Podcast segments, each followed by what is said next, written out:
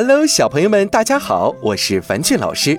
今天樊俊老师给大家带来的故事是《烦恼的羊驼》。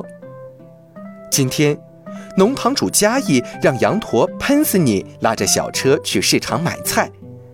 到了市场后，羊驼吸引了很多人来观看，有的人还伸手摸它。不过，喷死你可不喜欢别人靠近它，更讨厌别人摸它。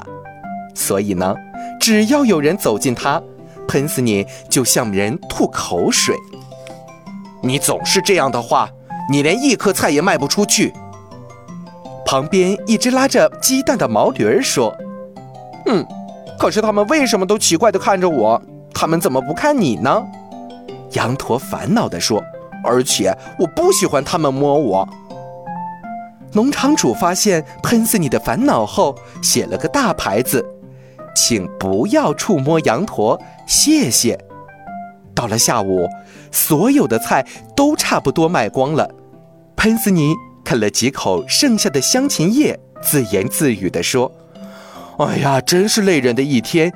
这点香芹叶就作为奖赏吧。”小朋友们，读完这个故事，是不是知道了为什么羊驼的名字叫喷死你？因为呀，他喜欢向别人吐口水，这可不是个好习惯，小朋友们千万不要学哦。好了，今天的故事就到这儿了，早点休息吧，晚安。